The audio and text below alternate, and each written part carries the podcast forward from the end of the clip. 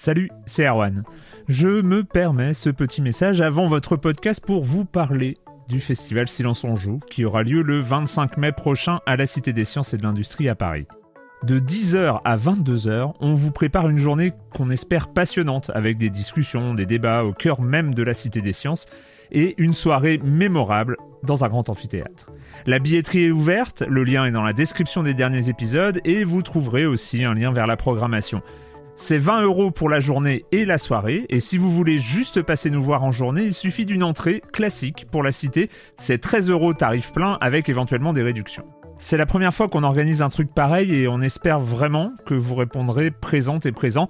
En tout cas, nous, on a très envie de vous croiser de rencontrer celles et ceux qui nous écoutent chaque semaine. Rendez-vous donc le 25 mai et je vous laisse avec votre épisode de Silence en joue ou de la bande-annonce ou de Gâchette gauche ou de Dans la boucle. Enfin bref, bonne écoute. Hiring for your small business? If you're not looking for professionals on LinkedIn, you're looking in the wrong place. That's like looking for your car keys in a fish tank. LinkedIn helps you hire professionals you can't find anywhere else, even those who aren't actively searching for a new job but might be open to the perfect role. In a given month, over 70% of LinkedIn users don't even visit other leading job sites. So start looking in the right place. With LinkedIn, you can hire professionals like a professional. Post your free job on linkedin.com slash people today. Silence en joueur, Juan Cario, bonjour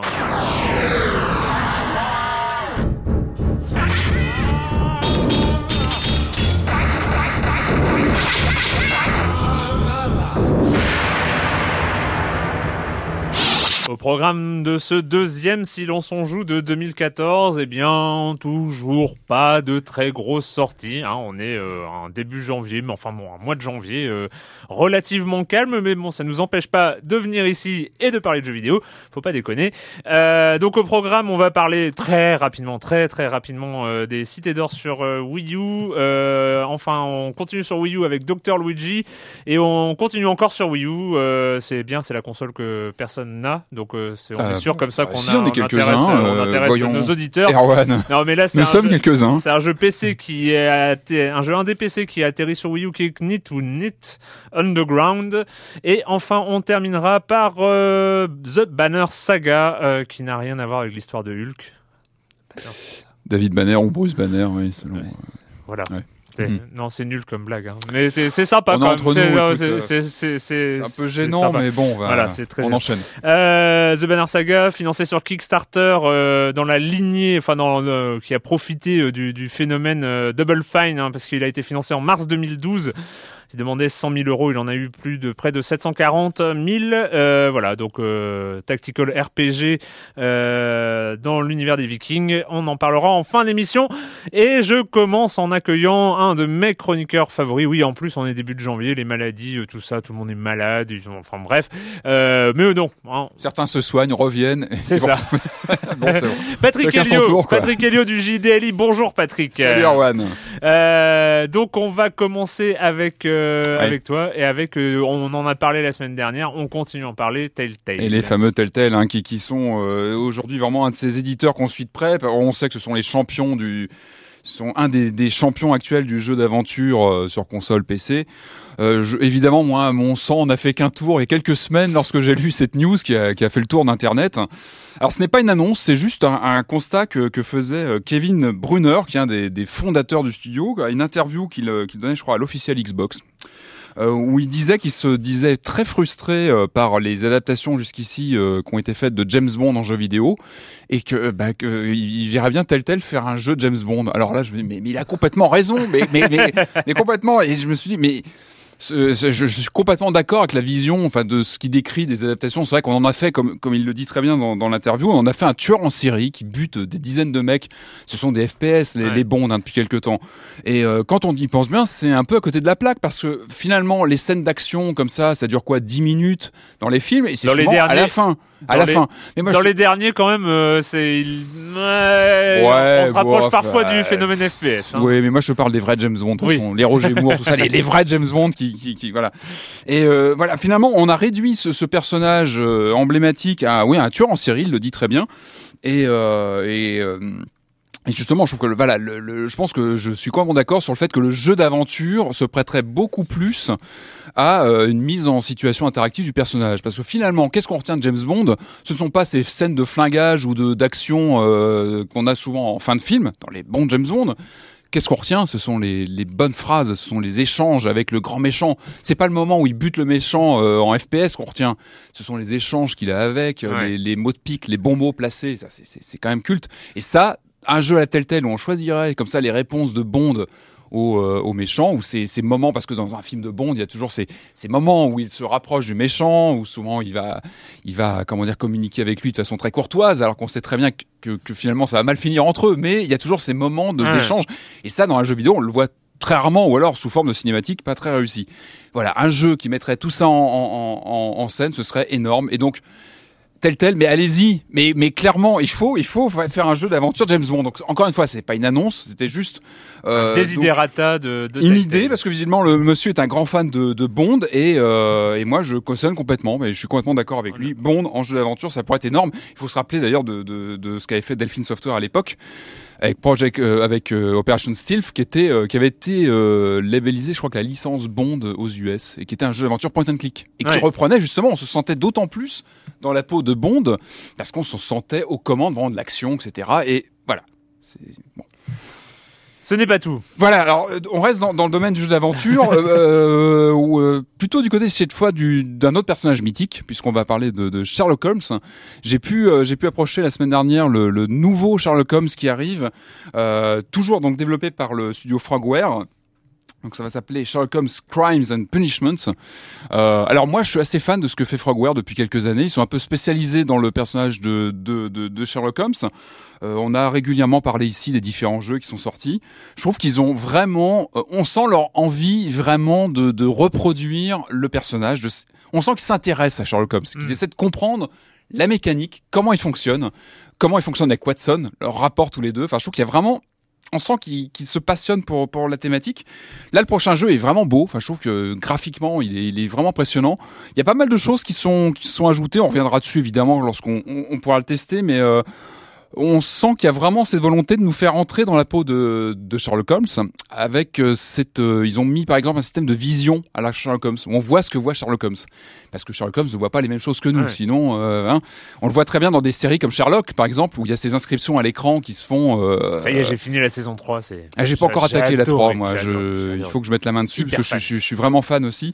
Et on sent qu'ils se sont inspirés de toutes ces choses-là et ça marche vraiment bien, a priori, dans ce qu'on a Ouais. vu là. C'est, on, sent vraiment qu'on va entrer dans la peau de Sherlock Holmes et c'est, assez passionnant.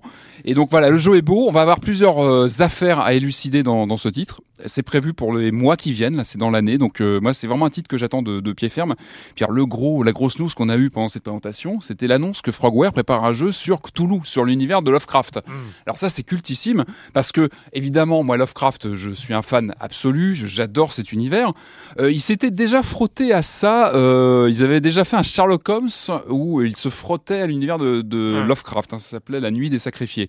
Ils avaient un petit peu touché le, le sujet? Euh, là donc ça va vraiment être un jeu sur l'univers de Lovecraft. On a vu quelques images pour l'instant. Euh, moi voilà j'ai vraiment envie de voir. On sait que c'est un challenge parce que Lovecraft adapté en jeu vidéo c'est pas facile. Il y a Et déjà eu des surtout arrivé, expérimentations. arri- non mais même c'est même si c'est pas une licence officielle, enfin je ne crois pas, mais arrivé après euh, Amnesia, c'est ça? Non pas Amnesia. Ouais, je pense pas que- Non c'est pas Amnesia. C'est ah voilà Il y, a eu, il y a eu des licences officielles. Après, hein, après ce, ce truc en vue subjective qui en vue subjective qui fait hyper peur. Ça va me revenir et je vous en reparle dans 10 secondes. euh. Il y a eu des jeux officiels Lovecraft, il y en Oh a là eu là, euh, je une série, il y a eu des jeux chez Infogrames à une époque. On avait eu, je crois, un jeu chez Bethesda, si je dis pas de bêtises, il y a quelques années. Euh, on sait que c'est un challenge parce que Lovecraft, ça repose sur ce qu'on voit à l'écran et ce qu'on ne voit pas forcément à l'écran, la peur suggérée. Voilà, un challenge. Mais en tout cas, moi, je leur fais confiance. Je pense que voilà, ils ont déjà réussi à, faire des très belles choses avec Sherlock Holmes. Et euh, finalement, Lovecraft, ouais, je pense qu'il y, y a vraiment un conduit pour eux, un tunnel. Donc, euh, moi, j'ai vraiment hâte de voir ce qu'ils vont faire. Et ça, je crois que c'est pas avant l'année prochaine. Mais on va attendre ça de pied ferme. Voilà. C'est pas non, oh là là, mais je, je déteste. Et basé sur euh, Lovecraft, euh, ce que Mais tu non recherches ou... Mais si, si, Amnesia The Dark Descent, euh, c'est bien ça. Voilà, c'est euh, le, truc en. Mais voilà, je- En vue subjective. en vue subjective, euh, qui est, qui est le, le, le genre des. je- je- Mais il est pas sous, euh, enfin, il est pas euh, non, mais franchement, je, je. Oui. C'est le truc qui se rapproche le plus de, de l'ambiance euh, des jeux de rôle d'antan. euh, Où on appréhende beaucoup ce qu'on Ah va ouais. voir, on a peur de même de tourner les yeux de ce qu'on va avoir dans son, dans son champ de vision. C'est ça Lovecraft, c'est euh, la peur de ce qu'on ne voit pas. Et ça, c'est pas facile à rendre à l'écran. Et l'appréhension de ce qui vient aussi. Enfin, bon. Alors, cas, on va avant- suivre ça de près. Avant le com des com, euh, on- je l'avais annoncé la semaine dernière. Il y a peut-être eu encore euh, quelques votes. C'est le top, euh, le top des auditeurs de Silence on joue, le top 2013 des auditeurs de Silence on joue, euh, géré par Red cette année, qui a fait les calculs, qui a tout mis dans un tableau Excel, etc., etc. Nous avons eu donc, bon, vu quand on est, ça reste dans les forums, il n'y a pas de formulaire automatique. Il faut venir, il faut poster son truc. Quand même 41 votants et euh, 107 jeux différents Ah, quand cités. même. ouais. Mhm. Euh, sachant que chacun cite les 10, ses 10 jeux de l'année. Hein, donc Mhm. euh, 107 jeux différents, c'est quand même euh, c'est quand même pas mal. C'est pas mal. Et avec euh, une belle surprise, en tout cas euh, une, une grosse surprise, moi ça, je m'y attendais pas pour, la deuxième place. Alors euh, on, on va on va faire les 10 premiers dans l'ordre euh, inverse, hein, voilà comme ça, ça ça se fait. Donc avec euh, 8 citations et 49 points, euh, le dixième c'est Assassin's Creed 4 euh, Black Flag. Il est en dixième Ouais, seulement. eh oui, eh oui, eh oui. Le Bon. neuvième Super Mario 3D World avec cette citation 50 points. Le huitième et seul jeu indé de ce top 10, Papers Please Mhm. avec 11 citations. Euh, septième Bioshock Infinite. Euh, sixième Mhm. Fire Emblem Awakening dont on avait parlé ici. Euh, Mhm. Pipo Mantis nous en a dit énormément de bien. Et enfin pour le top 5, euh, en cinquième place Zelda A Link Between Worlds. Oui, il devait y être. Il devait y être, hein, on est bien d'accord. Quatrième place, l'excellent Rayman Legends. Ouais, ouais, ouais, ouais. Alors euh, peut-être contre-coup de, de, de sa première place en il y a deux ans. euh, De, Ah, dans le de- Origins de- le, le Origins, euh, nous on l'a pas trop cité hein, dans notre top euh, de l'année, si je me On souviens l'a bien. évoqué quand même. On l'a enfin, on- il me on l'a semble, évoqué, mais... en troisième place et seulement en troisième place GTA 5. Oui, ouais. Oui, oui. Et là, en deuxième place, on ne l'attendait pas à cette place-là, mais vous l'avez cité 21 fois quand même, c'est-à-dire c'est le jeu le plus cité dans le top 10. C'est ça qui lui vaut sans doute sa, sa- sa deuxième place. Il apparaît dans 21 top 10, c'est Tomb Raider. Ouais. Et, euh, Mais qui était une surprise, hein, ouais, qui qui, était, vraiment, qui était très euh, très ouais, bien. ouais, était c'est bien fichu. Un et, très très bon jeu. Et en première place, s'il n'est pas dans les neuf autres, vous l'avez deviné, il est là. C'est bien évidemment The Last of Us. Euh, moi, je suis très content vu que c'était mon pre- mon jeu de mon jeu de l'année 2013. Euh, bah, en plein plein de jeux. Non, c'est bien, Euh, ouais, c'est- Alors après, euh, il y, a- il y a que Papers Please hein, au niveau jeu indé dans dans le top 10, mais il y en a plein plein d'autres qui sont cités. Euh, 11e place, c'est Fez, la version PC qui est bien sortie en 2013. Euh, Il y a Don't Starve qui arrive en Mhm. qui arrive euh, Don't Starve en 13e place. On a The Stanley Parable qui arrive en 16e place. On a euh, dans les petits jeux, hein, dans le, toujours les petits jeux, euh, on a The Cave qui arrive en 18e place. Ah oui, Euh, c'est vrai, Brothers, c'est 2013, euh, Tales of Two Sons en 19e. Enfin voilà, il y a c'est c'est une belle année en fait. Euh, Alors dans les surprises, un peu dans l'ordre euh, euh, négatif entre guillemets, c'est, euh, enfin franchement moi je m'attendais pas à le voir aussi bas, euh, même si on a été très critique, euh, mais on a été et emballé et très critique euh, suivant les, les chroniqueurs. C'est euh, Beyond Two Souls euh, qui ne se Mhm. retrouve qu'en 28e place. Mhm. Euh, petit score, bon, moi je m'attendais sans doute à le voir, euh, à le Ouais, voir plus, plus haut. dans- ouais, plus, plus haut. Ouais. Voilà, bon après euh, c'est toujours rigolo de, de lire euh, de lire cette euh, cette liste. Hein. On a dans, dans et alors le, le dernier le, le dernier alors qui a euh, qui a- n'a que un point. On a Retro City Rampage, on a euh, Puppeter, euh, Lego Marvel, euh, Incrediped ou le Deus Ex Human Revolution Director's Cut, c'est qui sont les, les derniers cités avec une Qui est sorti sur Wii U il y a pas longtemps Oui, et c'est- que, que c'est ce j'ai. Director's Cut. c'est Et ça. voilà, bah, c'est. En fait, il a ressorti le Director's Cut sur toutes les plateformes. Ah bon? Ah oui. Mais moi, je l'ai essayé sur Wii U. Il est très très bien fichu. Moi, je le recommande parce qu'ils ont vraiment pris en compte le, le gamepad. Eh je ben, sais, j'ai beaucoup joué à la Wii U ces derniers temps. c'est ça. Je sais. Voilà. Non mais on t'en veut pas, hein, on t'en veut pas. Euh, le com des com de la semaine dernière. Alors d'abord euh, un com des com qui n'était pas dans le sujet euh, de, l'émission, mais quand même, je voulais le citer. Silas, d'ailleurs je viens d'en faire. un. Bonjour à tous. Tout d'abord, bravo pour ce podcast que j'écoute religieusement depuis plusieurs semaines. Et voilà. Et là, je viens d'en refaire. C'est dingue ça. Qualité des sujets, diversité du contenu, éclectisme des intervenants, du très bon. Je ne connais aucun autre podcast francophone consacré au gaming de cette tenue à un détail près, mais ô combien important, mesdames et messieurs, j'ai nommé les euh... d'Erwan. C'est moi. Oui. Euh, J'entends qu'il soupire ou qu'il lève les yeux au ciel, mais ceci est une critique des plus sérieuses. Les E de Monsieur Cario. Alors déjà, faut pas m'appeler Monsieur Cario dans les, dans les mains parce que c'est toujours. Non, mais je pense qu'il y, a un- il y a un côté formel dans son message. euh, Oui, voilà, ça, mais ça rend le truc formel Je quand, pense quand que tu vois Monsieur il Cario, veut ça rend le peut-être truc le rendre formel. parce que ça l'agace peut-être. Voilà, mais ça lui écorche les oreilles podcast après podcast selon mes estimations. J'ai jamais fait gaffe. Tu. Mais en même temps, toi, tu, toi, t'as ton vraiment qui, est- qui est ton ta, ta signature aussi. Vraiment? Ah oui, vraiment. euh, C'est tu, tu, tu, le- tu le prononces un nombre de fois par phrase. Mais moi, j'ai mon e. Ah, hein, plusieurs fois dans la. dans Ah oui, la-. D'accord. Ah oui, oui, Bon, oui, c'est. D'accord. Mais on a chacun. C'est Nos petits doudous. euh, Voilà, nos petits doudous, euh, euh, rhétoriques. oui, c'est c'est parce qu'on n'est pas très professionnels. Sans doute, on n'est pas des professionnels de la radio. Mais bon, ça, ouais. Donc il me dit, il nous, dit euh, que selon mes estimations, ces tristes moments d'hésitation sonore égale la durée de la trilogie du Seigneur des Anneaux dans sa version longue. Euh, C'est énorme. Oui, désolé, désolé, mais c'est bizarre. D'ailleurs, en fait, c'est assez marrant parce que j'ai voulu citer ce, ce, ce commentaire parce que j'ai eu ma mère au téléphone. Figurez-vous, j'ai eu ma mère au téléphone Qui te l'a dit aussi. qui n'écoute jamais Silence on joue euh, et qui euh, la semaine dernière elle a écouté sans doute pour la première fois depuis des années euh, depuis que je lui ai dit hey maman je fais un podcast écoute euh, bon, elle avait pas dû revenir dessus et elle m'a dit ah non mais c'est très très bien mais alors qu'est-ce que tu fais comme eux? Ah mince. ah oui oui donc euh, du coup euh, c'est pas ta maman qui écrirait, non. à, moins que Silas soit le pseudo de ma mère Je plaisante Euh, honneur. pour le mais, coup euh, c'est non mais j'avais pas pensé à cette théorie Si là, si tu nous écoutes, euh, C'est- euh, vraiment. Euh, après, donc oui, bah je peux essayer de me corriger. Malheureusement, j'ai un peu l'impression que c'est, c'est ce genre de choses. Moi, euh, sincèrement, j'ai jamais fait attention à ça. Et parce que c'est vrai qu'on parle comme ça entre nous, et c'est vrai qu'on fait pas attention à nos. Mais vraiment, quoi. On fait... sais non plus, j'ai jamais fait attention. Euh, Sinek qui me dit Rio Ferdinand Erwan, pas Joey Ferdinand. Oui, bon, bref. C'était Rio Ferdinand, le défenseur euh, anglais euh, de, voilà. C'était Rio Ferdinand. Donc je voulais le corriger parce que j'avais fait une grave erreur, sachant que c'était un de mes joueurs préférés dans ma partie de Championship Manager 2004. Bref, euh, Jérémy Israël, euh, les football managers ont toujours réveillé en moi un, sentiment hyper paradoxal. Je suis un fan inconditionnel de foot. Je suis at- avec attention tous les grands championnats européens. J'écoute plusieurs heures de podcast quotidiennement sur le foot. Ça me, Wow. ouais, ouais, quand même. Je connais les états d'esprit des entraîneurs et des dirigeants de clubs, les coulisses, les intrigues derrière les transferts des joueurs, etc. Mais la dernière fois que j'ai joué à un football manager, il y a environ une dizaine d'années, ça a formé un trou béant dans ma culture footballistique. Je suis encore complètement incapable de séparer mes souvenirs de la saison régulière de ceux artificiels que Football Manager m'a inceptionné. Ah, c'est intéressant, ça, comme. euh, J'ai toujours ouais. ce sentiment que Thierry Henry a un jour joué à Lyon. je suis ça, je suis extrêmement attiré par ce jeu, mais je détourne mon regard sur sa jaquette quand je la croise sur une étagère Ah, ou un- marrant, sur un site. C'est le diable.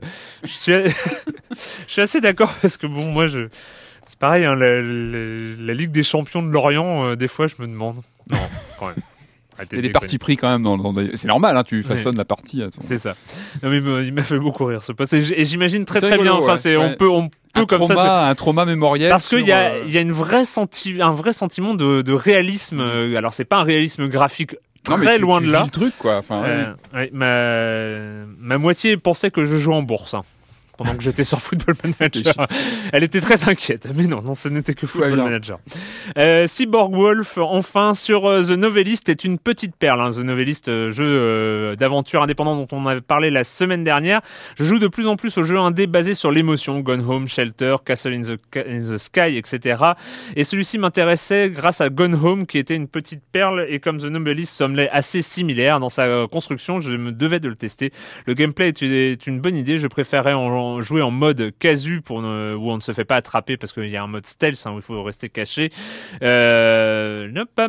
Enfin, bref, la narration et l'histoire globale sont extraordinaires. On se plonge dans la vie de cette famille le temps d'un été. On se prend à avoir une véritable empathie pour les différents membres de la famille. Mais l'histoire est aussi assez sombre. Comment satisfaire les membres de la famille, surtout comment supporter nos choix qui au final blesseront au moins une personne? Le jeu est fort et nous confronte à des choix que l'on souhaiterait, qu'on ne souhaiterait pas faire. Le jeu devient, en devient du coup moins fun puisqu'il touche en fait à notre, à ce qui fait notre sensibilité. Je ne l'ai pas fini justement à cause de ces choix notamment qui me font craindre que l'un des personnages pourrait nous faire un remake de Shining, un jeu fort qui implique le joueur et lui fait prendre conscience que les choix ne sont pas anodins. Jouez-y, même si je pense qu'en cas de faiblesse, des primes ou autre, ce n'est pas très recommandé. Voilà, c'est sur The Novelist. hein, on en a parlé la semaine dernière. À télécharger, je crois que c'est une vingtaine d'euros, mais c'est vrai que c'est un jeu qui euh, qui qui marque quand même. Et donc, avant de avant de commencer commencer par les jeux, on va quand même évoquer euh, un des résultats importants de ce, de ce début d'année qui fait beaucoup, beaucoup parler, beaucoup Mhm. dire n'importe quoi aussi. En parallèle, ce sont les résultats de Nintendo. On sait que la Wii U, c'est un petit peu un problème. Ouais, ben, en général, Nintendo, on- on- ça, ça provoque toujours beaucoup de réactions épidermiques hein, chez les joueurs, et ça, on le voit, on le voit régulièrement. Là, c'est vrai qu'on a eu, euh, on a eu une annonce assez inquiétante puisque Nintendo a annoncé que, euh, enfin, prévoyait pour la fin de son année fiscale, donc euh, pour avril prochain, si je dis pas de bêtises, que ses résultats seraient pas aussi bons que prévu et seraient même beaucoup moins bons que prévu. Puisque je reprends les chiffres. Donc l'objectif, c'était un bénéfice de 388 millions d'euros avec un chiffre d'affaires de 6,4 milliards d'euros. Ça, ce qui était prévu initialement, mais vu les dernières don- données qui sont tombées, finalement, euh, c'est une perte de 190 millions d'euros et un chiffre d'affaires de 4,1 milliards d'euros qui se dessine. C'est quand même une pas la même chose, tout de sacrée descente. Alors évidemment, ce qui est euh, montré du doigt, c'est la Wii U, hein, parce que on, Nintendo avait tablé sur euh, 9 euh, millions de consoles vendues sur euh, sur cette année-là. Finalement, ce sera moins de 3 millions. Alors euh, évidemment, ça fait mal. Euh, c'est pas, c'est voilà, c'est une situation difficile. Euh, on sait que la, la 3DS fonctionne plutôt bien. On voit qu'elle vend, elle vend très très bien. En revanche, même de du côté de la 3DS, euh, les objectifs de vente, de vente ont été aussi revus à la baisse. Alors, je n'ai plus les chiffres. Je crois que c'était, il y a eu une baisse de, de ouais, de, de, de- de- j'ai plus les chiffres. Ouais, c'était 18 millions de 3DS qui devaient être vendus à la base, et finalement, ce sera que 13,5 millions qui vont être vendus sur la période. Donc, on sent que Nintendo revoit complètement ces, ces chiffres. euh, euh, à la baisse. Euh, oui, évidemment, c'est inquiétant pour la Wii U parce que on se dit que Nintendo a eu du mal à percer avec la bécane jusqu'à ici, jusqu'ici. Et ce qui est inquiétant, c'est que la, la l'avance dans le calendrier qu'avait la console par rapport aux autres consoles next-gen n'a pas été euh, euh, vraiment euh, suffisant pour lui permettre de s'asseoir sur le marché. Donc évidemment, ça pose la question de la pérennité de la machine sur le long terme, de ce que va faire Nintendo avec. Euh, ça pose plein de questions. Effectivement, ça alarme euh, la bourse euh, à Tokyo. Je crois que le- le- le- l'annonce est tombée le vendredi, donc de la révision des objectifs. Et dès le lundi, euh, il y avait, euh, je crois que ça s'est stabilisé à moins 12% à la bourse de Tokyo. Donc évidemment, un impact majeur sur euh, notable sur euh, sur les chiffres de Nintendo. Nintendo a l'air insolide. On sait qu'ils ont un trésor de guerre euh, important. euh, on sait pas, euh, voilà, on sait qu'ils ont de quoi faire face. Maintenant, c'est plus sur des questions à long terme de comment va se profiler euh, l'avenir chez Nintendo. Est-ce que, euh, visiblement, on, on lit pas mal de choses en ce moment? Est-ce que des d'autres stratégies pourraient se dessiner, peut-être aller vers le mobile, des choses comme ça. Pour l'instant, rien n'est décidé. On n'a pas eu d'annonce Non. euh, là-dessus. On sait que le le, le patron Nintendo. Monsieur Iwata a dit que voilà, il observait aussi le, le monde du, du mobile, mais que finalement plaquer Mario sur mobile, c'est pas forcément une solution en tant que telle. Il faudra peut-être trouver d'autres choses à faire. Ça pose plein de questions. Ça pose plein de questions. Est-ce qu'ils vont accélérer la cadence euh, de sortie de nouvelles bécanes On ne sait pas. Peut-être. Est-ce que ce sera une solution? Pas forcément. Euh, on sait qu'il y a des jeux qui arrivent. Là, il y a un Donkey Kong qui arrive sur, sur Wii U. On sait que Super Smash Bros c'est un gros morceau, notamment aux US. Je crois que ça, ça pèse très très lourd. Mario Kart 8 est aussi une carte euh, importante. Euh, encore une fois, c'est une belle bécane. Enfin, moi, c'est une bécane que j'aime beaucoup euh, personnellement. Après, voilà, il faut expliquer. On sait que c'est un des problèmes de la machine, c'est d'expliquer son fonctionnement, son concept. On sait que c'est vraiment un des, des sujets difficiles.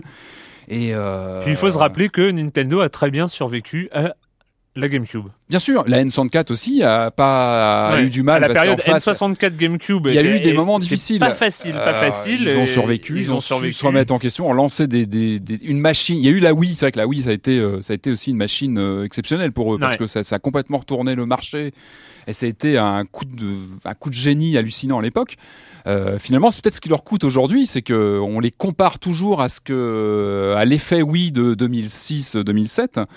Euh, maintenant, voilà, le marché a complètement changé depuis. Euh, Il y a des concurrents euh, next-gen. Il y a aussi évidemment les tablettes, euh, les smartphones qui ont pas mal euh, attaqué le marché des casual gamers, des joueurs, euh, des joueurs, euh, des joueurs pas forcément Mmh. euh, accros, mais Mmh. qui, qui, qui jouent beaucoup dessus.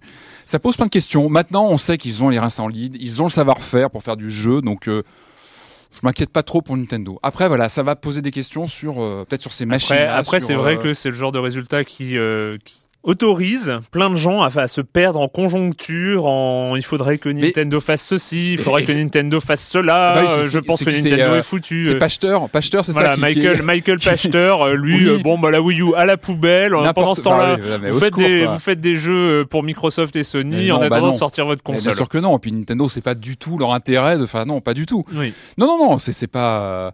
Et puis encore une fois, on, c'est ce que je disais, c'est qu'on sent que Nintendo, quoi qu'on en dise, il y a des critiques, mais il euh, beaucoup l'attention des, des joueurs et Hmm. des, des analystes parce que c'est une marque historique du jeu vidéo. On a tous un attachement à Nintendo quelque part. On est tous.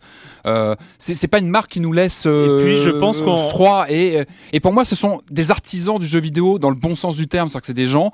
Voilà, on parlait de leur, leur euh, le Mario de la Wii U. Enfin, c'est- on sent que c'est des jeux qui sont vraiment peaufinés. On sent qu'il y a Hmm.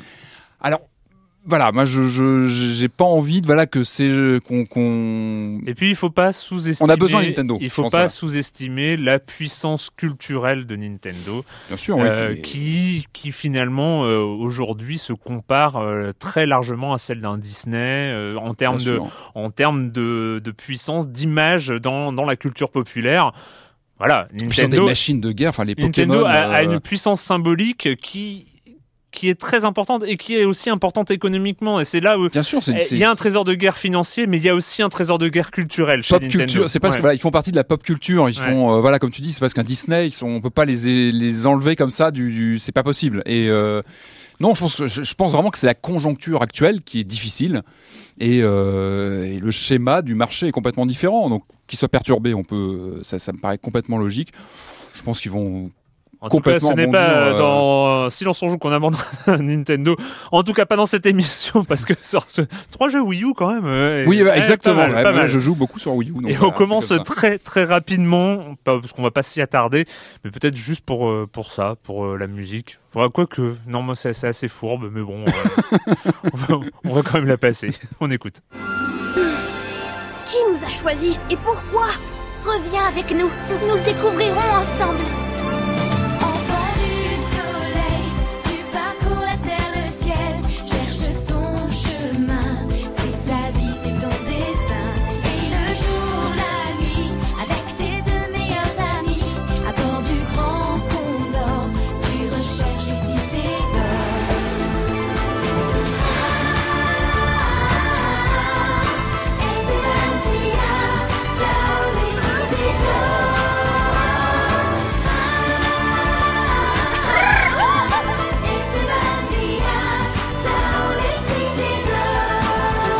Mes excuses.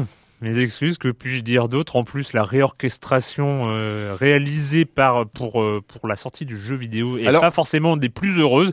Je, ne vais pas dire que le générique euh, de- le générique original était un chef-d'œuvre, loin de là. Mais euh, c'est vrai que là, en plus, la Ah, c'est- réorchestration c'est quand même un, peu- truc mythique des années 80. un Non, peu- en fait, je crois que c'est lié en fait le, le jeu vidéo donc qui est sorti sur euh, Wii U, PC, d'autres d'autres- machines, je crois. Il est adapté de la saison 2, c'est-à-dire de la nouvelle version de la Ouais. série. C'est pour ça que c'est- c'est- cette euh, version de la chanson est tirée de cette version. C'est pas la version originale des années 80 qui a bercé nos après-midi euh, le mercredi. Euh, c'est une relecture et non, on a plus non plus. Je crois que le- on avait le fameux narrateur dans la série originale. Je crois Ouais. que c'était Jean Topard, si je dis pas de bêtises, qui avait cette voix qui expliquait toujours à la fin les, les trucs historiques, tout ça. Moi, de- même gamin, je crois que j'ai eu vachement de mal à accrocher. Ah ouais, euh, t'avais été ah ouais. réfractaire Mais je crois que j'avais suivi les premiers épisodes, mais dès qu'il y a eu des extraterrestres, j'étais là. pff, Ah, c'était un peu, euh, ouais, C'était peu, problématique euh, quand même. c'est hein. une Des extraterrestres, euh, euh, non, non, non, je- j'avais pas. Comme ils avaient le Condor euh, en or, là, qui, était assez. euh, Ouais. ouais. Bon, bref. euh, Bref. Alors voilà, les Cités d'Or, donc c'est un, jeu euh, des maths qui est sorti euh, donc sur console et, euh, sur PC. Donc moi je me suis penché parce que voilà, c'est quand même une, de ces de ces franchises qui euh, qui nous rappelle des, des après-midi lointains. Euh, alors ça se présente comment? Donc c'est du jeu de alors c'est plutôt euh, plutôt euh, original comme approche puisque on se retrouve dans un mélange de jeux à la fois d'infiltration et de puzzle en vue aérienne. Alors du côté des des sorte de, de simili 3D isométrique. Exactement, Ouais. c'est ça, mais en 3D avec un vrai Ouais. moteur 3D. Et euh, donc voilà, donc ça c'est plutôt c'est plutôt original. On sent qu'il y a y vraiment une volonté de respecter les codes de la série, c'est qu'on retrouve vraiment les bah, les trois les personnages principaux, etc. On a la musique, on a tout l'habillage, donc on est bien en terrain connu, on, on retrouve bien bien la licence. Euh, alors moi, en jouant, je me suis dit que j'étais pas forcément le cœur de cible. hein. Je pense que c'est vraiment un, un jeu qui s'adresse aux plus jeunes, à mon avis. Donc euh, voilà, j'étais pas forcément le cœur de cible. Euh, donc Grosso modo, t'es pas du tout rentré dedans, en fait. si, non, non, j'ai trouvé que les, les mécaniques étaient plutôt marrantes dans le fait de, voilà, de vouloir mixer comme ça du puzzle, de l'infiltration. Mais bon, j'ai trouvé qu'il n'y avait pas vraiment un challenge vraiment présent. Euh, voilà, j'ai- pas trouvé voilà un répondant qui qui, qui me T'as fait comme. Erwan, tu t'es endormi sur ta manette. Non, ah oui, j'ai entendu ça. Euh, eh, c'est sur The Walking Dead hein, quand même que. Oui, bon, bref. Non, non, non. Je me suis pas endormi dessus. Non, je me suis dit bon, voilà. ça- je pense que c'est plus pour pour les enfants qui qui sont euh, certainement aujourd'hui les jeunes géné- générations qui sont peut-être accros à la nouvelle saison de, de des, des Cités d'Or. Je qui sais vont. même pas si elle marche. Mais bon, bref, c'est pas le problème. J'ai j'ai pas trop suivi non plus la, la nouvelle saison, hein, mais euh, mais bon voilà, je, pense que c'est plutôt un, jeu qui s'adresse à eux. Euh, ça m'a paru assez long. Enfin, j'ai fait quand même quel- quelques quelques niveaux. Il y, a- il y en a une bonne palanquée de niveaux. Euh, donc on a euh, voilà ces séquences un peu d'infiltration, on doit aller à toucher sur un bouton etc pour faire avancer un autre personnage. Donc les mécaniques comme ça où on joue avec plusieurs persos avec chacun leur leur possibilité, c'est plutôt pas mal, bien foutu. Donc pas mal de puzzles, de l'infiltration qui est un peu légère, donc c'est bon. Vraiment c'est j'ai l'impression de trouver un jeu vraiment de comment dire d'initiation un peu à différents genres comme ça. Donc euh, donc voilà plutôt plutôt honnête dans son genre et euh, voilà plutôt plutôt pour les enfants je pense. Voilà. Eh ben, merci. Voilà, je je- je- t'avoue qu'en plus, moi, ça m'a pas du tout donné envie de regarder à quoi ça ressemble. Mais euh, Je- qui sait pour ceux qui ont des enfants qui peuvent transmettre. euh, le- Après, j'ai pas du tout suivi. J'avoue que j'ai pas du tout suivi la nouvelle saison de la, de la série. C'est un aveu qui, n- qui ne va pas nuire à ta réputation. je reste ailleurs. ancré à mes, à pas. mes souvenirs euh, de, de, de l'époque de la, de la série. Voilà. Que, Alors du côté euh, des, du côté des souvenirs assez anciens, euh, à l'époque il y avait euh, Dr Mario et vu qu'on est un peu dans l'année Luigi du côté de Nintendo, eh bien c'est Dr Luigi à télécharger sur le eShop de la Wii U. On écoute.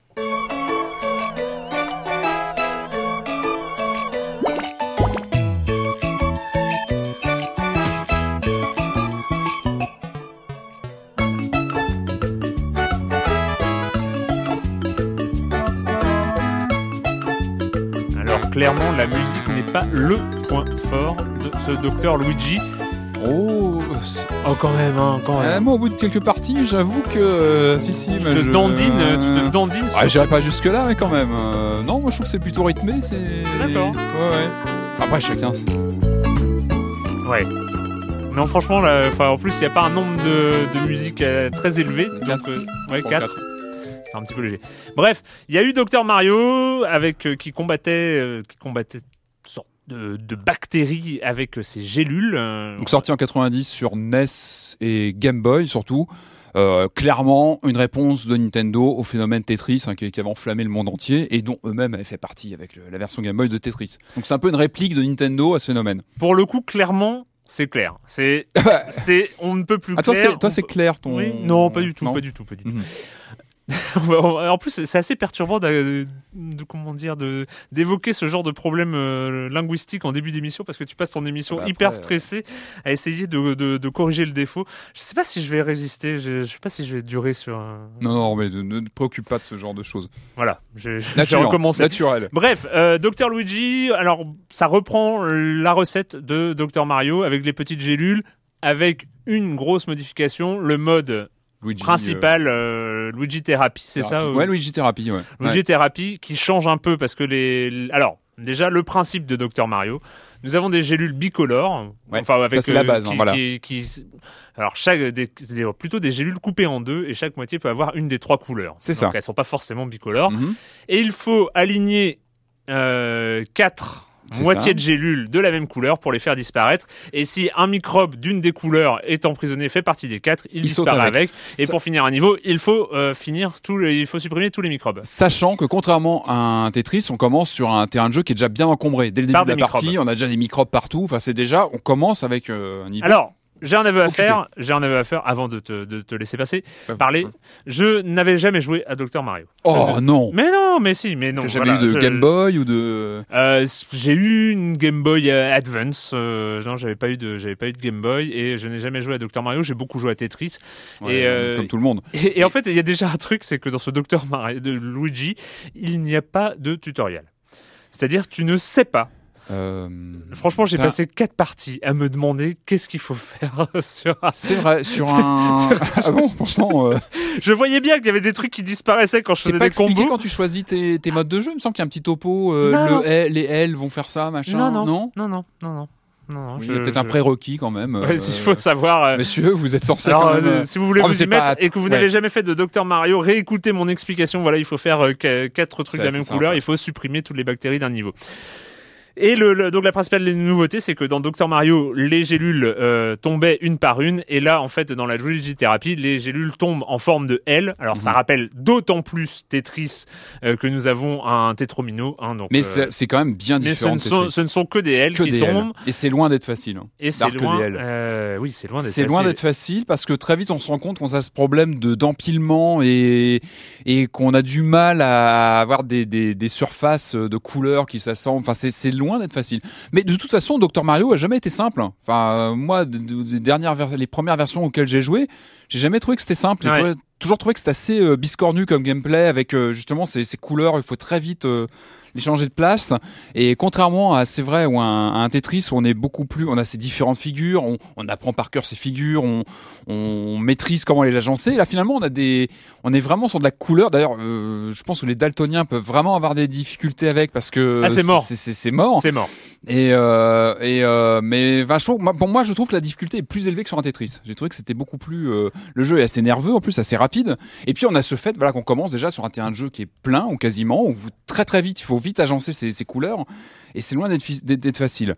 Donc comme tu disais, on a, ce côté euh, gameplay rétro avec les, les, les cachettes de couleurs, donc où très vite on retombe sur le gameplay habituel qui marche bien mais qui, qui est pas facile vraiment il faut vite euh, il faut vraiment réagir vite et, euh, et c'est pas c'est pas une partie de plaisir euh, C'est un peu vite. dommage quand même de pas être une partie de plaisir. Ah non, je veux dire, c'est pas facile. euh, Il faut, faut vraiment s'accrocher, quoi. Il faut Ouais. vite s'organiser sur les couleurs. Ça demande une certaine technique. Euh, et les L, j'ai trouvé ça vraiment, vraiment dur parce que. Alors bah moi, figure-toi que c'est l'inverse. Alors pour n'avoir jamais joué à Dr Mario, Alors- j'ai fait les deux modes de jeu. J'ai Ouais. retrouvé le, j'ai refait le mode parce qu'on a accès au mode classique, au mode classique de Dr Mario. Et là, je t'avoue que j'ai eu, euh, j'ai eu du mal. Par contre, Ah, mais il est le, pas- Lu- ouais. le Luigi Therapy avec les L, donc on a les gélules collées deux par deux.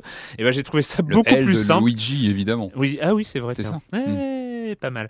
Euh, moi, j'ai trouvé ça beaucoup plus simple parce que euh, tout simplement, euh, on a très très souvent un- une ligne de trois, euh, Ouais, de ouais. trois gélules de la même couleur Bien qui sûr. permettent d'un coup d'a- d'attaquer euh, d'attaquer une des bactéries. Ça, c'est en début de partie. Et- Ah non non mais même même quand on en a Après- quand on en a pas mal, j'ai trouvé que c'était beaucoup plus évident et du coup je dois t'avouer que j'ai quand même fait pas mal de niveaux, je les ai enchaînés, je, Mhm. je, je- je sais même pas comment, je suis arrivé à, à des niveaux à 25 ou 30, euh, ou 30 euh, bactéries présentes sur le, sur le, sur le tableau euh, en début de partie. Ouais. Et bah, je trouvais pas, j'étais pas. Très... Ouais, c'est je trouve au contraire que les- le L réduit les possibilités finalement. Quand on a cette figure, c'est toujours la même, c'est toujours le L dans le même sens. En plus, on n'a Ouais. même pas de jeu sur l'angle du L, donc c'est tout le temps la même figure. Je trouve que ça réduit vachement les, les, les, les possibilités et du coup on se retrouve vite avec des pièces enfermées et puis après très vite ça s'agglutine, etc. Donc euh, donc euh, donc voilà. Alors différents modes de jeu comme on disait. Donc il y a Ouais. ce côté euh, L euh, qui pour moi est un challenge un petit peu plus relevé. On a un mode tactile aussi où on Qui est pas mal. qui est pas mal parce que alors moi ce que j'ai bien aimé ça m'a rappelé euh, alors, je sais pas si c'est connu c'était le sur Lynx on avait un jeu comme ça où on tenait le Pardon.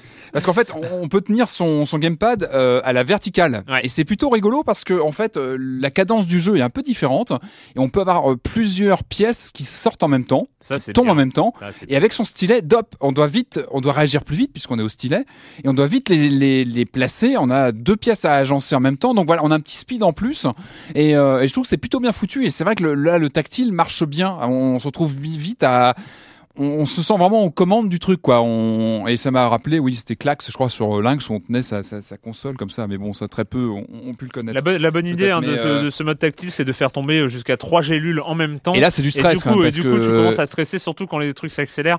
Et euh, c'est assez, assez marrant. Ça fonctionne, ça fonctionne plutôt pas Ça mal. fonctionne pas mal, donc ça c'est une de ces, euh, un des plus de cette version. Et puis, euh, puis sinon voilà, bon, on a un habillage HD qui est plutôt léger. hein, euh, on a un petit personnage en, mais ça reste, ça reste assez épuré. Voilà. Et, en, et en mode multijoueur. Ah oui, en ligne. Voilà, on a un mode Ouais. multijoueur en ligne, euh, bah, évidemment qui n'était pas présent sur les autres, les autres versions. Alors pour euh, mettre moi un peu, un peu plongé dans, dans ce Dr Luigi, euh, avec pas mal de curiosité, vu que je ne connaissais pas Dr Mario.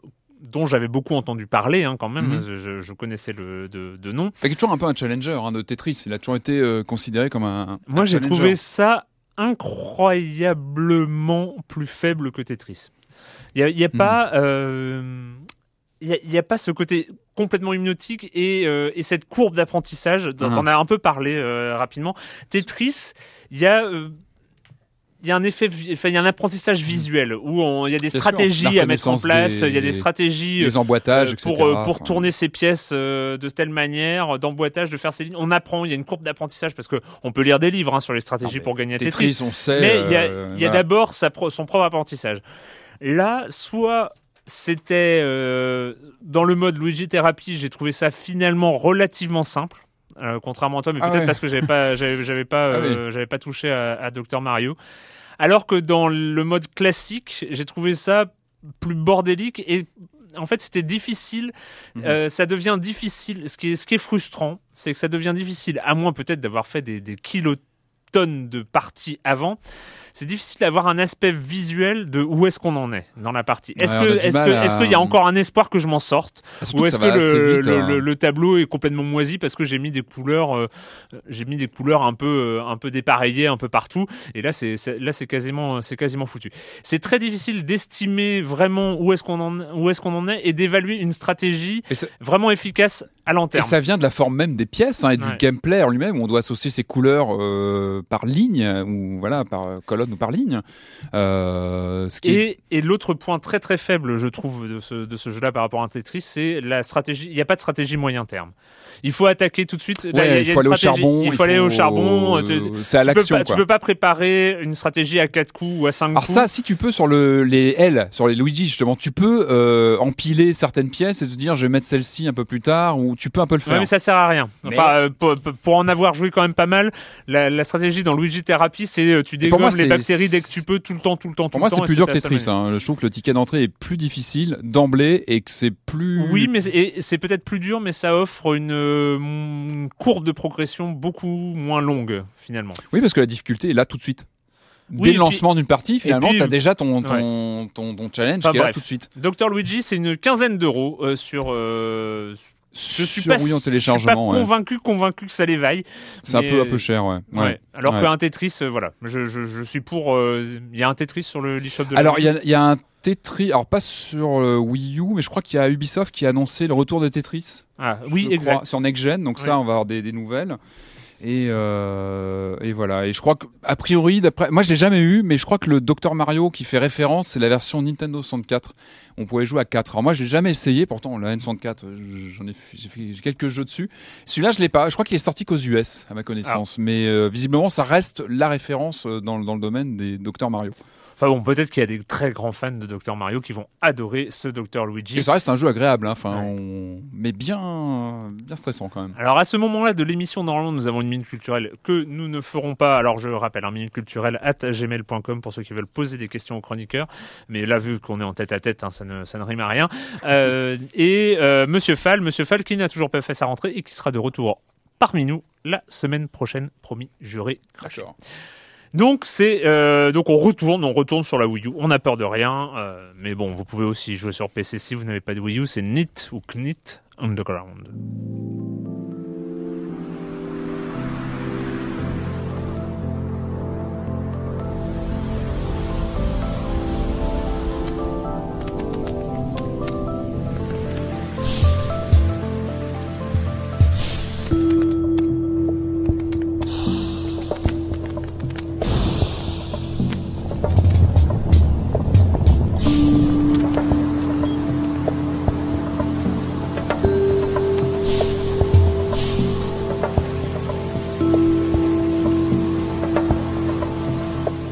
Quand on regarde les images de Knit Underground, on pense tout de suite à- avec ces jeux d'ombre, de lumière, à, à Limbo. Ouais, bien sûr. Quand on commence à jouer à Knit Underground, alors je crois y avoir commencé à jouer, mais vu que c'était la version PC, c'est il y a quelques temps, et ben ça rappelle plus du tout Limbo. C'est Mm. plus rien à voir. Donc euh, on... jeu de plateforme, puzzle, plateforme, action, puzzle. Ouais, très plateforme. plateforme quand même. Ouais. C'est quand même de, beaucoup de plateformes. Et euh, alors moi, c'est vraiment un coup de cœur. C'est un jeu que j'ai pas vu venir, que, qui était sorti donc sur PC il y a déjà Mm. pas mal de temps, qui est arrivé sur Wii U il y a très peu de temps en revanche, qui a été, je crois, un peu peaufiné. Je crois qu'il y a eu quelques améliorations en arrivant sur Wii U au niveau graphique, mais j'ai pas vu tourner sur sur PC ou PSN. Je crois qu'il est sur PS3 aussi. Euh, bon bref. Euh, ouais, alors coup de foudre moi pour ce jeu. Vraiment, Ouais. je l'ai pas vu venir. Euh, je- je- hop, j'ai essayé et waouh. Euh, alors pour plein de raisons, déjà c'est super beau. Ah, je trouve que voilà dans le dans le jeu 2D comme ça, on sait comme tu disais, il y a toute une mode autour de ces jeux. On en voit, on en voit, on en parle même souvent ici. Euh, mais là, je trouve qu'il y, a- vraiment un truc graphique. Alors euh, c'est étonnant parce que les donc pour situer, on, on dirige un- une petite fille dans un dans d'immenses labyrinthes. Mm. Euh, alors très franchement, le scénario n'a pas beaucoup d'importance. C'est même peut-être le point faible, c'est que je trouve qu'au niveau narratif, bon, mais c'est pas ce qu'on cherche dans ce forcément ce qu'on cherche. C'est pas forcément le point fort. On, on incarne cette petite fille qui est perdue dans ces labyrinthes, euh, et qui va rencontrer différents personnages. On va avoir des missions à faire pour eux. Euh, il va y avoir un autre personnage qui va prendre la, la main dans un autre niveau, puis ensuite ils vont coopérer tous les deux. Euh, scénario un peu léger, mais c'est pas très grave. Ce qui compte, c'est l'ambiance pour moi. Enfin, moi, j'ai vraiment halluciné sur. euh, Alors donc, pour faire simple, on a donc les personnages et le décor qui est au premier plan, qui est plutôt en sombre et en, en- comment dire, en, ombre, et on a des fonds, euh, des fonds animés qui sont magnifiques. Enfin, j'ai trouvé que c'était graphiquement, mais mais d'une beauté euh, hallucinante. Enfin, vraiment, j'ai trouvé ça Mm. très très beau. Je, vous pouvez aller voir sur YouTube. hein, on voit des séquences de gameplay. C'est, enfin, j'ai trouvé ça très très beau. Alors pourquoi j'ai craqué? Parce que bah donc il y a ce déjà cette patine graphique, euh, il y a cette intro du jeu où on arrive et dès le début on, on, dirige son personnage dès le menu, c'est-à-dire qu'on arrive, on a le, le- son menu, c'est euh, premier niveau, deuxième Mhm. niveau, troisième chapitre. euh, On est dans le jeu déjà, hop, on dirige son petit personnage. Et alors je trouve qu'il est assez impressionnant dans cette faculté à marier un gameplay euh, rétro, mais vraiment, c'est-à-dire qu'on est vraiment sur du jeu de plateforme des années 80 avec ses traders aussi, qui est très euh, très euh, très connoté de l'époque, c'est-à-dire qu'on a un gameplay assez assez rigide, mais ça fait complètement partie de l'expérience. Moi, j'ai eu plein de plein de, de, de- références qui me sont venues. euh, tu parlais de Limbo, moi j'en ai eu des plus anciennes aussi qui me sont venues en tête. Hein, On- Parce qu'on a ce petit, ce personnage, il est minuscule à l'écran. Lorsqu'on peut, moi j'ai joué sur le gamepad, on peut aussi jouer sur l'écran. Ouais. Et là, c'est- flagrant qu'on a ce petit personnage minuscule avec des écrans euh, immenses. Il est tout petit par rapport à l'écran et dans des labyrinthes, mais mais mais énormes. On, on passe, on fait des kilomètres à courir et à sauter de plateforme en plateforme. Moi, j'ai pensé à plein de choses. J'ai repensé à un jeu qui s'appelait Switchblade sur Amiga, qui était comme ça un petit jeu où on, on explorait des labyrinthes qui s'ouvraient peu à peu et on commençait en disant bah tiens, on est dans une petite base et plus on explorait, on se rendait compte que la, la map était gigantesque et on retrouve un petit peu ça. Ah oui, il y a un nombre de niveaux complètement Hallucinant, hallucinant. il y a avec, eu euh, plus de Moi, j'avais, 1400 euh, niveaux. 1800, c'est ce que 1800, j'ai oui, vu ça, ouais. euh, chez l'éditeur. Euh, j'ai pensé à Infernal Runner, le jeu de d'Eric Chahi qui était sur Amstrad où on avait un nombre de, de, de, de, de- parce que c'est un jeu de die and retry. Mm. C'est important de le dire, c'est qu'on passe son temps à mourir sur des obstacles et à revenir. Mais sans, euh, ce que j'ai bien aimé, c'est que c'est aussi, ça fait aussi partie des nouvelles tendances aujourd'hui, c'est qu'il n'y a pas le côté euh, comptage de vie, euh, Ouais. barre d'énergie, tout ça, au placard. C'est du die and retry à la quelque part euh, À la cool. à la cool non parce que c'est pas à la cool mais c'est spontané hop on rejoue immédiatement il y a pas de chargement hop on refait le niveau donc on est vraiment sur de plus de, de l'énigme du puzzle selon les, les tableaux Genre Super Meat Boy. enfin, voilà, on, ouais. on recommence, on rejoue, on rejoue. Du coup, on lâche pas sa manette. Ça, c'est un truc qui marche bien. Et j'ai pensé aussi à Cold Run 2, pour ceux qui ont connu. Pareil. Oh joue, oui Avec la petite citrouille. Avec pour la le, petite citrouille. le deuxième personnage. Mais je veux pas trop en dire, mais on a un petit personnage comme ça qu'on joue et qui. Commodore qui- 64, Cold Run 2. Amstrad, moi. Mais Ouais, ça, on peut pas se 64. comprendre là-dessus. Mais Non. moi, je, je l'ai fait sur Amstrad. Et Moi j'avais la cassette, la cassette de Cold Run 2. et là, C'était la disquette. Mais, euh, mais donc, et, et- et, Bref. euh, donc tout, en, tout un jeu en le rebond. Donc voilà, moi ce que j'ai bien aimé, c'est ça. C'était physique. On a une physique très particulière. Alors peut-être que des, des joueurs plus récents vont se dire, mais c'est quoi cette physique? On a un perso, le, le perso fait un peu 3 tonnes, il retombe, il meurt même pas, il tombe, boum, il meurt pas. C'est un côté très rétro, mais finalement, les enjeux du jeu sont pas là-dedans. Ouais. Ils sont dans le la- l'appréhension de cet univers qui est, qui est énorme, de l'espace qui est gigantesque avec ce petit perso perdu. Euh, évidemment, l'appréhension de différents pouvoirs, parce qu'on récupère des objets qui vont nous donner la faculté hop, de sauter euh, très très loin en hauteur. Euh, d'avancer euh, à l'horizontale, avoir une espèce de jetpack quelque part pour aller très très vite. Euh, on a plein comme ça de pouvoirs qui s'additionnent et qui font que ce gameplay qui paraît basique et un peu monotone au début, bah, finalement il s'enrichit pas mal et qu'on des fois on commence à se gratter la tête pour se dire ah tiens comment je vais attraper, comment je vais rebondir là?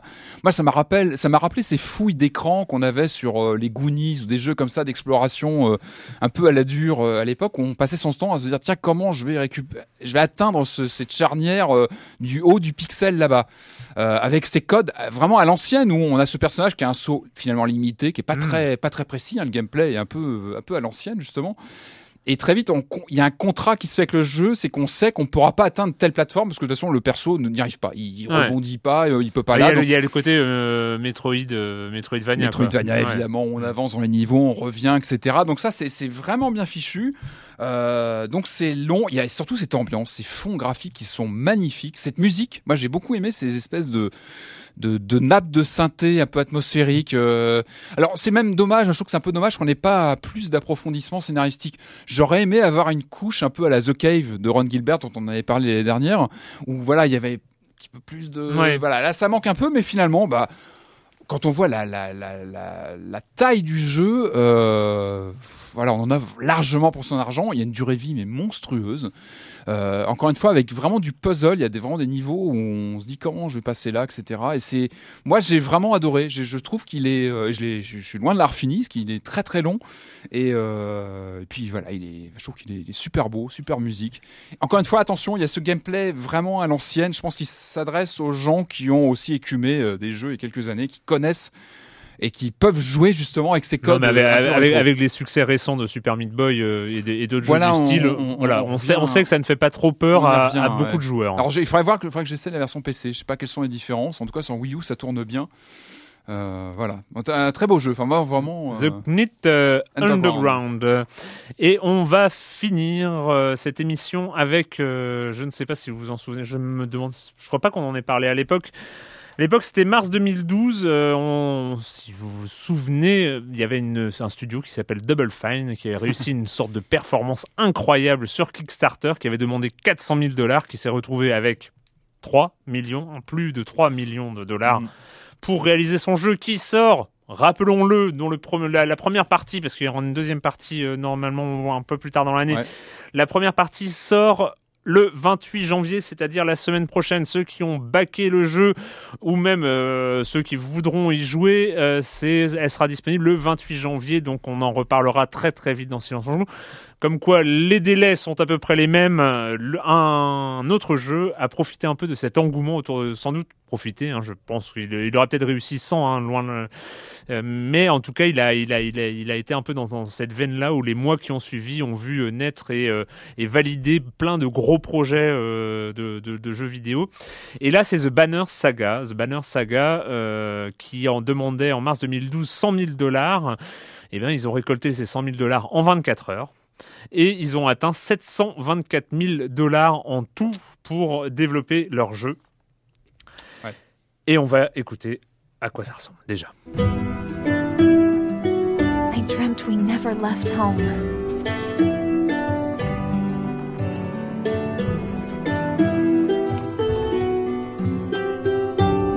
Never had to run.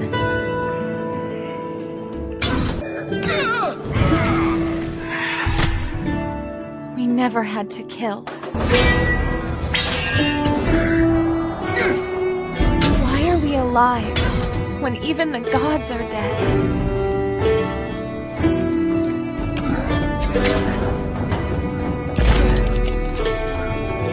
I awoke.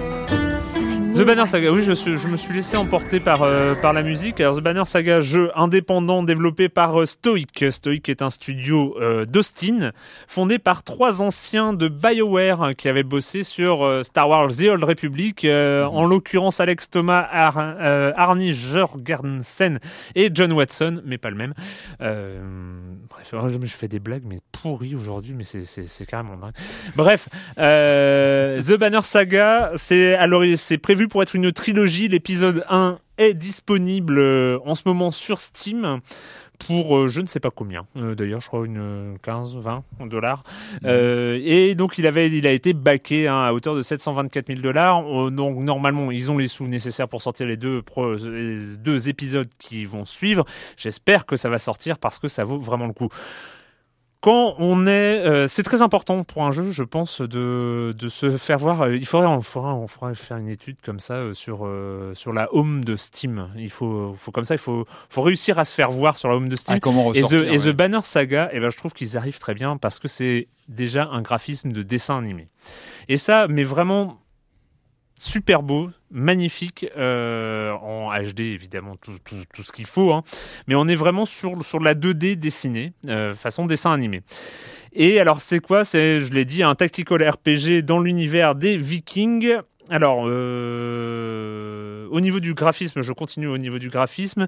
Alors, ça me disait quelque chose. Alors, il y a des, des personnages très bien dessinés. Alors, c'est très très bien fait parce que il y a pas mal de, de dialogues où on voit les personnages comme ça en un peu en, en gros plan hein, façon euh, façon RPG Jap euh, enfin voilà quand il y a les dialogues entre personnages et et ça, la, la patte graphique me disait vraiment quelque chose euh, que ce soit au niveau des décors des personnages et il y avait une touche comics vraiment pour War, un peu, non? et à la- non pas du Non, tout pas du tout. pas du tout on est vraiment War c'est plutôt manga d'ailleurs Ouais. Ah oui, là, t'es plus sur le côté comics américain. Là, on et- est plus sur le côté américain. Et alors, au niveau des décors, ça me disait vraiment quelque chose. Alors, en recherchant, et là, c'est, quand j'ai regardé les images, ça m'a euh, vraiment sauté, à la figure. Et en fait, ils, ils ont déclaré s'être beaucoup inspiré du travail d'Avin Earl.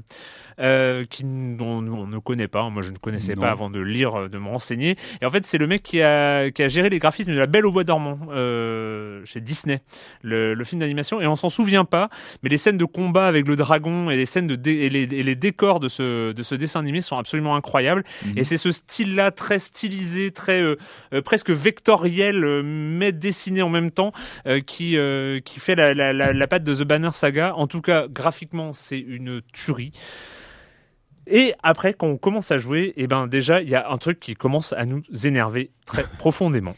C'est qu'il y a des, euh, des scènes, il y a une voix qui nous parle avec un- une sorte de faux accent euh, suédois. hein, on est chez Ah ouais, ou, euh, ou les islandais. Vikings.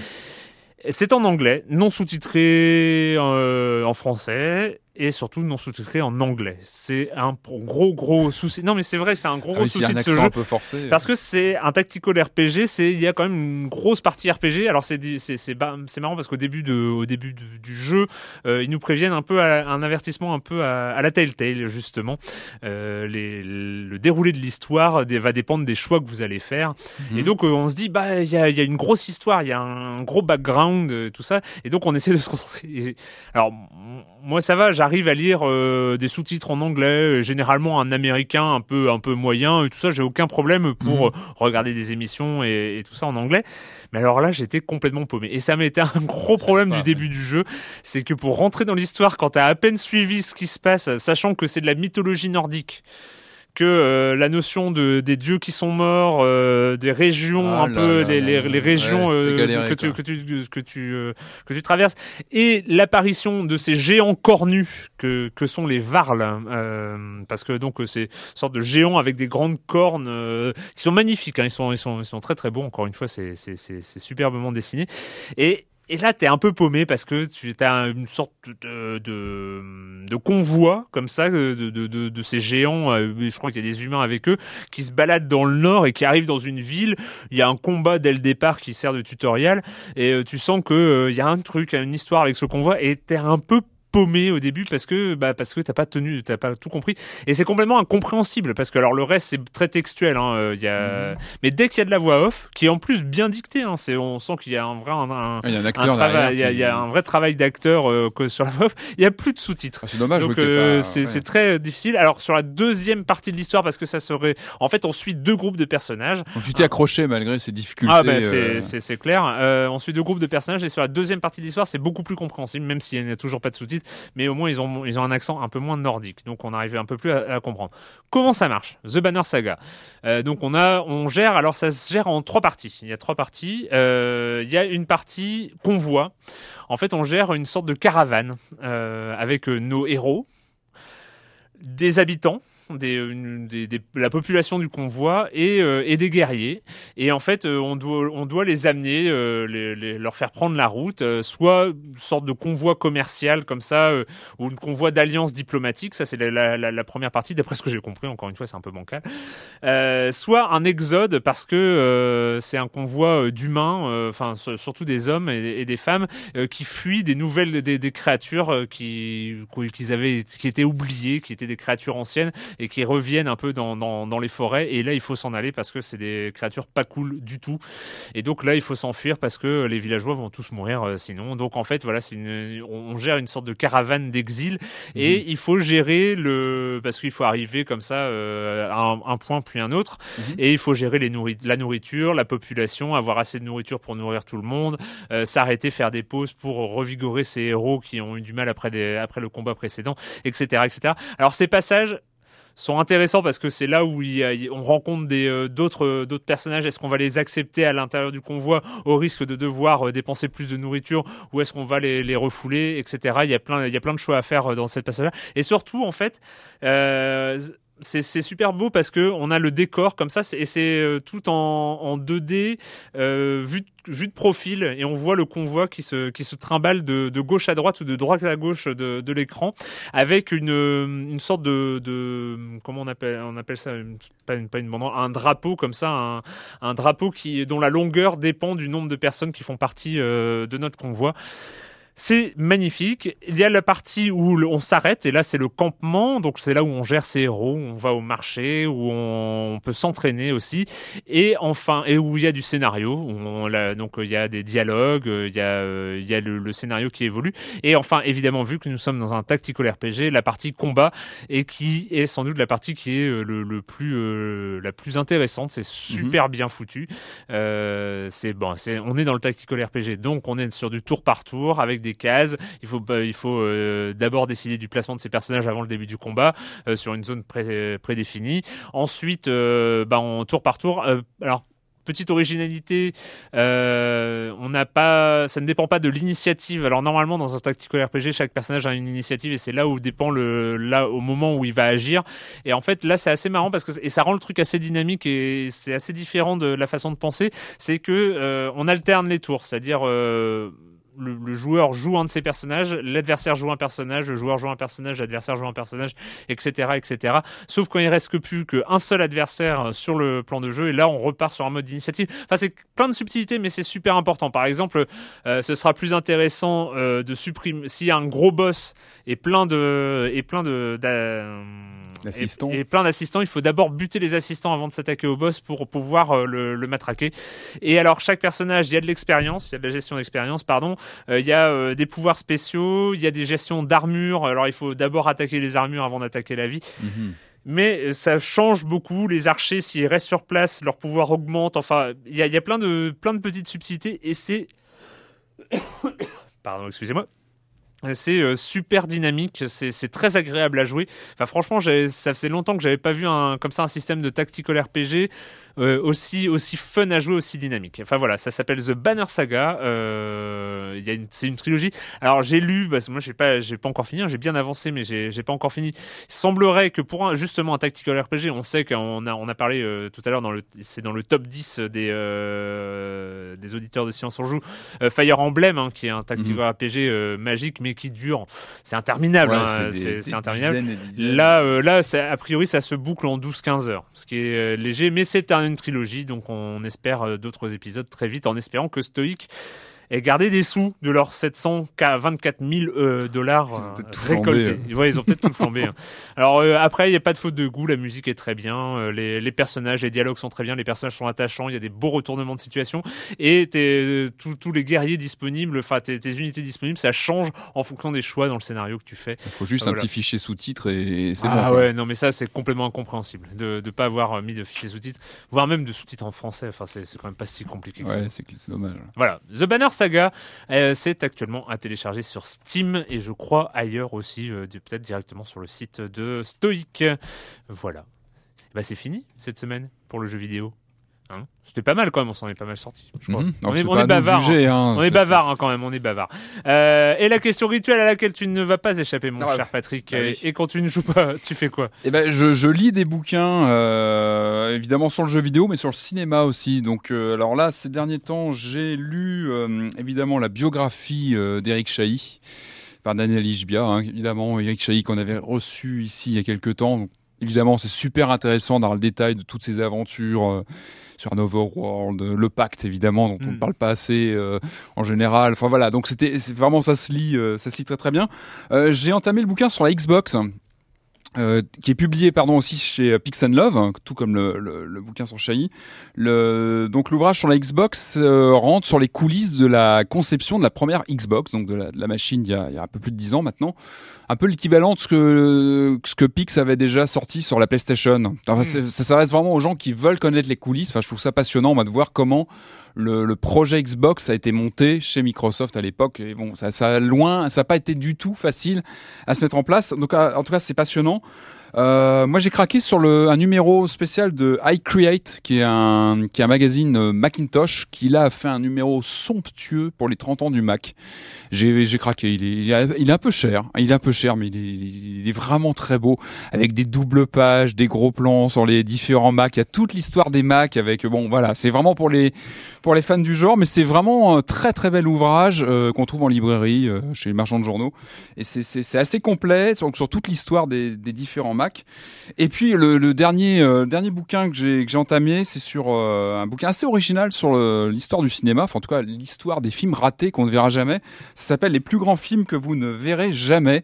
Euh, c'est, vraiment intéressant. Je trouve que c'est un angle super intéressant. C'est un bouquin qui, qui dresse, je sais plus combien il y a, il y a de films abordés. Il y en a quand même quelques-uns, quelques dizaines. Ce sont les films qui ne se sont pas faits. Qui ne se sont pas faits. Alors pourquoi Parce que pas de financement, parce que euh, le réalisateur Non. disparu ou l'acteur pouvait pas, machin. Il y a, il y a plein d'exemples. Parce qu'on connaît le Don Quichotte. euh, ah, il y a- il y a- voilà, il y, en a, il y en a des tonnes. Il y a, il y a, des films de Hitchcock aussi qui ont été, voilà. et c'est, c'est super intéressant, je trouve, comme angle de voir, euh, voilà, des, des, des grands noms. Parce que souvent, on évoque des grands grands noms. euh, et il faudra faire un euh, truc aussi sur les jeux qu'on n'a jamais, eh, euh, auxquels on n'a jamais évidemment, parce qu'il y aurait largement de quoi faire. Évidemment. En tout cas, c'est un bouquin euh, vraiment intéressant. Je crois que c'est édité chez Dunod, et c'est euh, vraiment un très très beau bouquin, très intéressant. Et ben moi je suis tombé, euh, c'est sur les conseils euh, avisés de mon ex-collègue euh, Alexandre Hervaux qui a écrit un article dessus sur euh, Slate, hein, sur le site Slate. Je me suis mis à Brooklyn 99, euh, Brooklyn 99, euh, qui est une série policière en mode sitcom, un peu en mode sitcom, donc en format 20 minutes. Et donc c'est une série, c'est une série humoristique avant tout, mais qui n'oublie pas l'aspect policier. C'est-à-dire qu'on n'est pas là dans un commissariat pour faire des gags. Il y a quand même des enquêtes. Il y a quand même des, des, choses euh, assez sympas. Et franchement, franchement, c'est très très cool. C'est très drôle. Et euh, en fait, c'est grosso modo, il y a un nouveau capitaine qui arrive à la tête de ce Brooklyn 99. Et euh, un des principaux soucis, alors il y a, y a une galerie de personnages, hein, euh, tous différents les uns des autres, les recettes habituelles des, des, des séries américaines, mais notamment le personnage principal qui est l'inspecteur le plus doué de, euh, de son commissariat, euh, sauf qu'il a oublié de grandir, donc euh, il fait des blagues, il arrive toujours en retard, c'est toujours, c'est un sale gosse en fait, un ado, un, enfin voilà, c'est un adolescent attardé, et c'est, euh, et sauf que c'est le meilleur enquêteur, et voilà, et c'est, l'opposition entre en- entre tous les personnages, c'est plutôt pas mal et c'est très très bien écrit, ça s'appelle Brooklyn 99. Voilà, c'est fini euh, pour le jeu vidéo. À la technique, c'était Marc Quattro et nous on se retrouve pour parler jeux vidéo très bientôt. Ciao